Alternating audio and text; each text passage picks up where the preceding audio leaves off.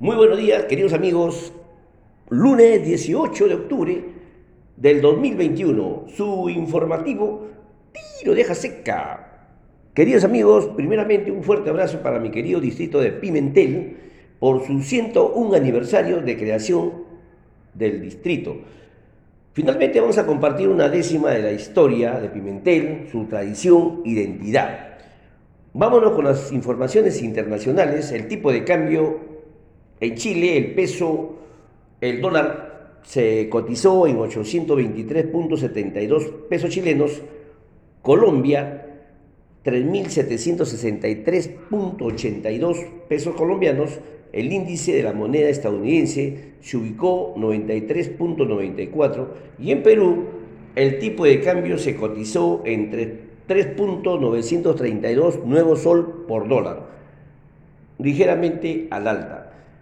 En la Dirección General de la Organización Mundial del Comercio afirmó que espera que los problemas relacionados a la cadena de suministro se resuelvan por sí mismos en los próximos meses. Según datos del organismo, 8% de los contenedores en el mundo se encuentran parados el doble que lo habitual. En Estados Unidos el gobierno informó que levantará las restricciones de viaje el 8 de noviembre a todos los extranjeros vacunados con la pauta completa en la frontera terrestre y aérea en todo el país. Las vacunas reconocidas serán aprobadas por la Organización Mundial de la Salud, es decir, las producidas por las farmacéuticas Sinovac, Sinovac Pfizer, BioNTech, Moderna y Johnson Johnson. Por otro lado, la Administración de Alimentos y Medicamentos de Estados Unidos aprobó la recomendación de una segunda dosis de la vacuna producida por la farmacéutica Johnson Johnson al menos dos meses después de haber recibido la primera inoculación para todos los mayores de 18 años.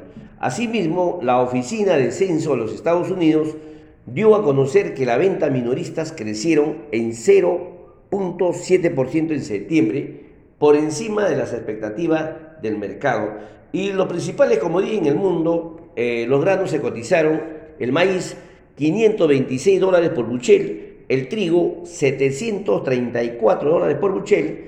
Y la soya 1.218 dólares por buchel. En relación a los metales, la plata se cotizó 23 dólares por onza, el oro 1.767 por onza, el zinc 175 dólares por libra y el cobre en 473 dólares por libra. El petróleo europeo Brent se cotizó en 85 dólares por barril y el petróleo texiano se cotizó en 82 dólares por barril. Todas estas cifras son cerradas al viernes 15 de octubre, fuente del SBS y el Bloomberg Internacional. Pasamos ahora a nuestro tema a nuestro plano nacional. Vamos a hablar sobre temas económicos principalmente. ¿no? El Banco Central de Reserva del Perú informó que el déficit fiscal acumulado en los, dos, en los últimos 12 meses a septiembre continuó disminuyendo, ubicándose en 4.8% del PBI.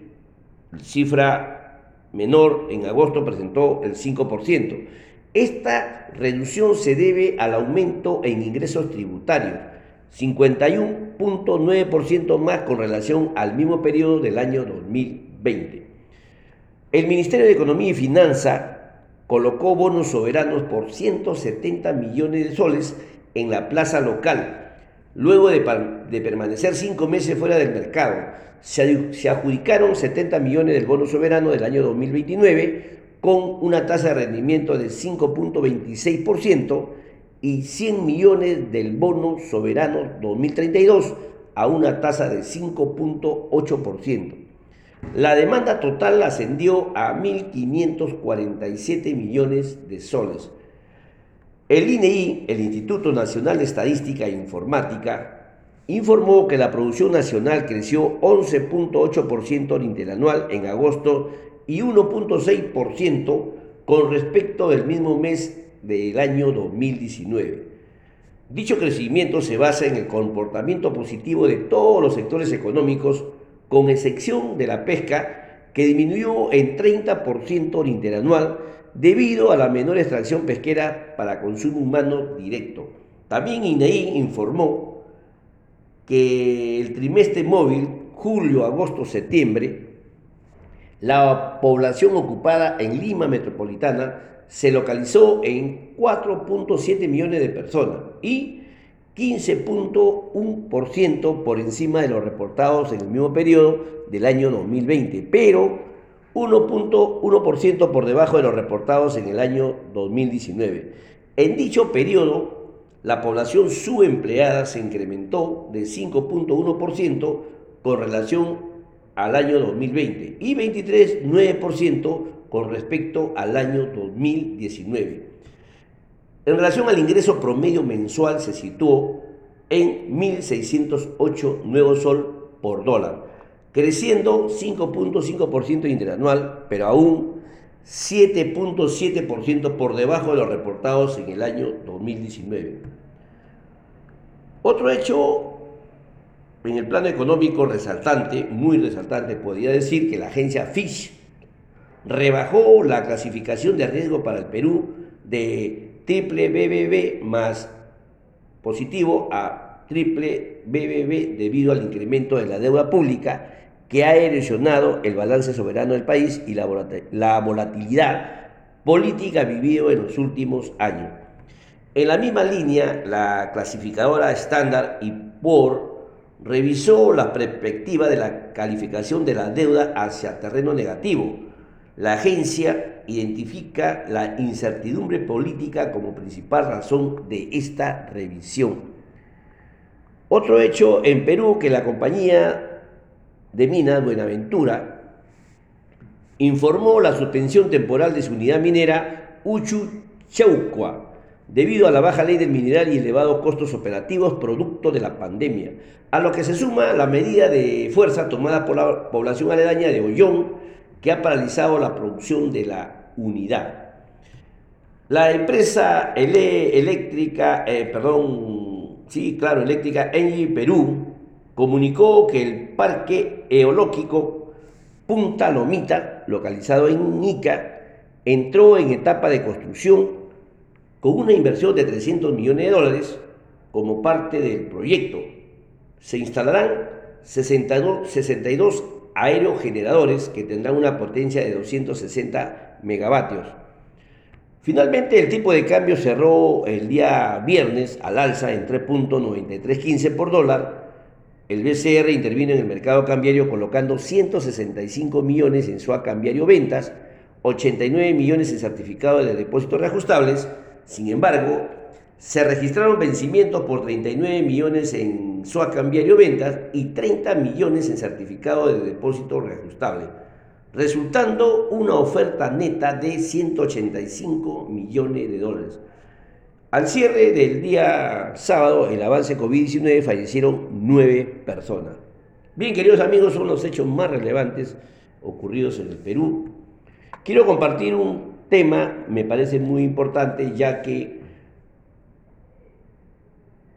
en pospandemia la gran mayoría, por quedarse en situación subempleada, siempre generan un tipo de ingreso, la renta de primera categoría, alquilando sus inmuebles.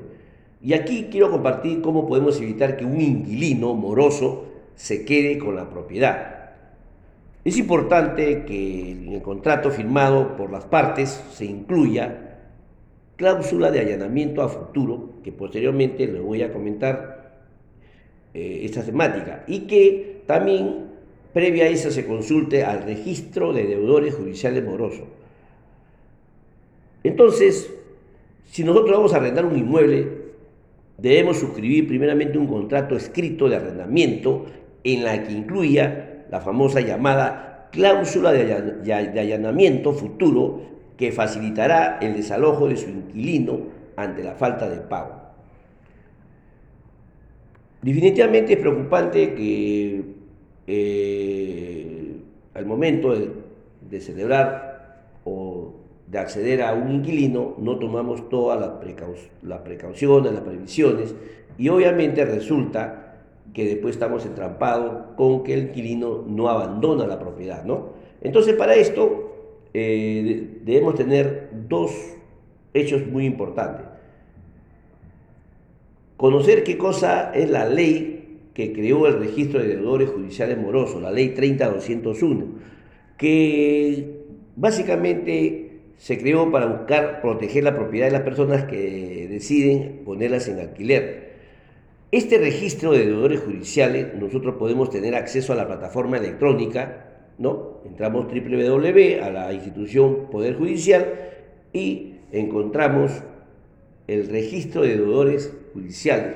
Para eso anotaremos su DNI o su RUC, sus apellidos y nombres.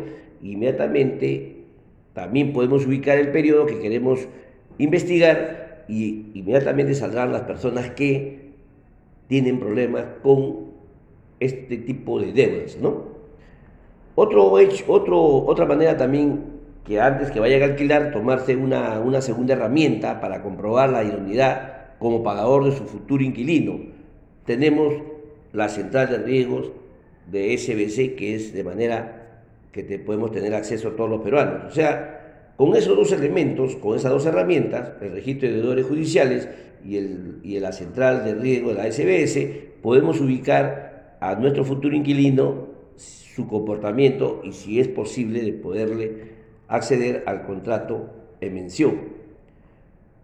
Como le repito, para acceder al registro de deudores judiciales morosos, usted entra a la plataforma de la, de, que, administra el Poder Judicial, busca, hace la búsqueda con su apellido, su apellido materno, paterno, nombre, documento de identidad, RU en todo caso si es persona jurídica, y inmediatamente también el periodo que ustedes desean hacer la búsqueda y les va a salir en eh, todos los pormenores de la búsqueda que ustedes desean, ¿no? Y la cláusula de allanamiento futuro, la que les hice mención inicialmente, en el año 2014, para recordar, también se incorporó en el artículo 594 del Código Procesal Civil la llamada cláusula de allanamiento a futuro del arrendatario, que es un acuerdo expreso que puede adicionarse a los contratos de arrendamiento de inmueble. Mediante dicha cláusula, el arrendamiento, el arrendatario, perdón, o inquilino se compromete a desocupar inmediatamente y previo requerimiento judicial el predio y o inmueble, ya sea casa, departamento, oficina, entre otros, en caso se produzca alguna de las dos causales por el término del contrato o por la falta de pago de la renta después de dos meses y 15 días. Así que, mis queridos amigos, ya estamos informados cómo podemos manejar nuestras propiedades, podemos celebrar contrato por escrito, eh, incorporando la cláusula de allanamiento a futuro. Infórmese bien antes de eh, permitir a la persona en su propiedad. Bien, queridos amigos, ese es todo por hoy. A seguir disfrutando, mi querido Pimentel, ricos en su historia, tradición, identidad por sus 101 años. Sobre todo a todo, al pujante distrito de Pimentel, a sus hijos predilectos, a los hombres y mujeres que hicieron y hacen historia, dejaron y dejan huella entre nosotros, al pescador originario del Alto Perú, a todas aquellas personas que de buena voluntad también viven en Pimentel y que con cariño y con respeto desarrollan su amabilidad y su todo su conocimiento. Y por qué no también aquellos que transitoriamente pasaron por Pimentel. Gracias querido Pimentel por darme la oportunidad de nacer en ese distrito, a mis padres, a mi familia, a toda la gente ricas en historia, en tradición y, y a su identidad. Feliz aniversario, mi querido distrito de Pimentel, por sus 101 años. Gracias.